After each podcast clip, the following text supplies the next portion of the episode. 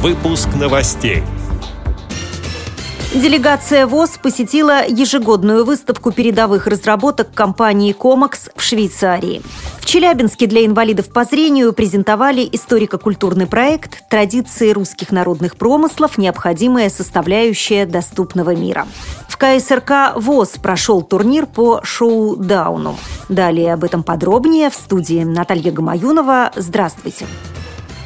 Делегация Всероссийского общества слепых посетила ежегодную выставку передовых разработок компании «Комакс», которая прошла в Швейцарии, в городе Люцерн. С новинками ознакомились вице-президент ВОЗ Владимир Сипкин, директор Департамента промышленности аппарата управления ВОЗ Владимир Лопоткин и генеральный директор ООО «Самара Автожгут» Александр Дорофеев. Партнеры компании «Комакс» продемонстрировали различные образцы оборудования для автоматизированного контроля качества жгутов жгутов и опрессовки контактов. Отмечу, что Комакс занимается обработкой проводов, автоматизированной установкой разъемов и сборкой простых жгутов. Пресс-служба Всероссийского общества слепых цитирует слова Владимира Сипкина. ВОЗ является давним партнером компании «Комакс». На многих предприятиях установлены самые современные образцы оборудования по обработке проводов, разработанных и изготовленных в Швейцарии. Именно наличие современного оборудования позволяет предприятиям ВОЗ удерживать позиции надежных поставщиков жгутов автопроводов, тем самым обеспечивая работой значительное количество инвалидов, занятых в их сборке. Челябинской областной универсальной научной библиотеке состоялась презентация межрегионального проекта «Традиции русских народных промыслов. Необходимая составляющая доступного мира». Мероприятие реализуется в семи регионах страны.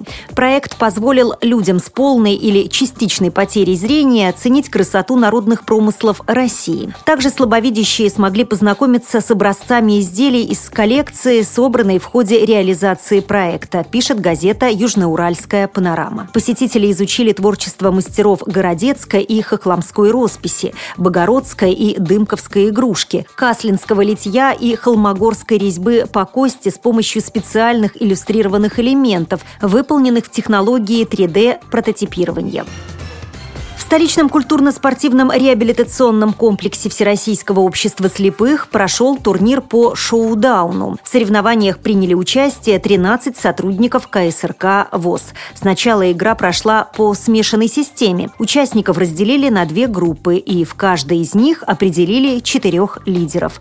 В четвертьфинале игра велась по олимпийской системе между лучшими игроками из двух команд. Рассказывает судья турнира, тренер по игровым видам спорта спорта Сергей Колесов.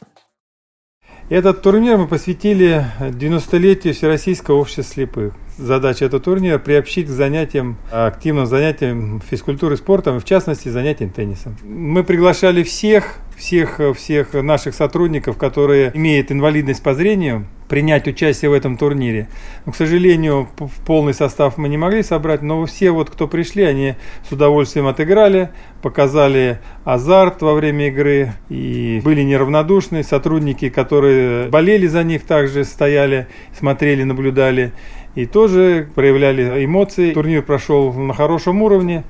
И мы практику эту возьмем, будем проводить. У нас возникла идея такая проводить тоже турниры, но уже используя команды. То есть командные отделы. У нас есть вполне можно выставить команду и молодежный отдел свою, три человека.